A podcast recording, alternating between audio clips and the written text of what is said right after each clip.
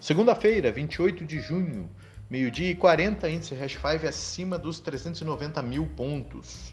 E vocês lembram que na sexta-feira eu falei para vocês que um investidor fez uma aposta gigantesca contra o preço do Bitcoin e que talvez esse investidor tivesse uma informação privilegiada? Pois é, ele tinha, e a bomba estourou no final de semana.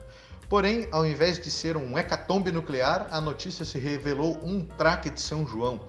E que notícia bombástica foi essa? A Binance, maior exchange do planeta, teria sido banida da Inglaterra.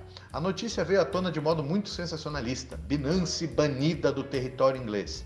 Porém, ao ler o comunicado da autoridade financeira, autoridade reguladora da Inglaterra, ficou claro que a Binance não está sendo banida. O que está sendo banida é a negociação de futuros e derivativos alavancados sem prévia autorização.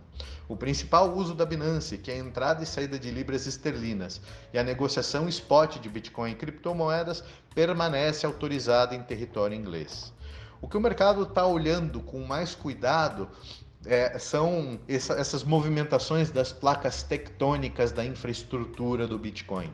O poder de mineração da rede diminuiu em 60%.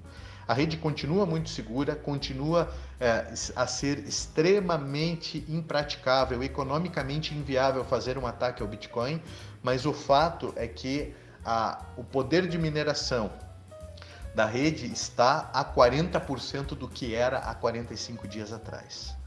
O lado ruim é que a rede fica mais fraca. O lado bom é que o poder de mineração de fato estava muito concentrado em solo chinês e a melhor notícia de todas, morre a narrativa do Zé Conaz e Canudo de Tartaruga.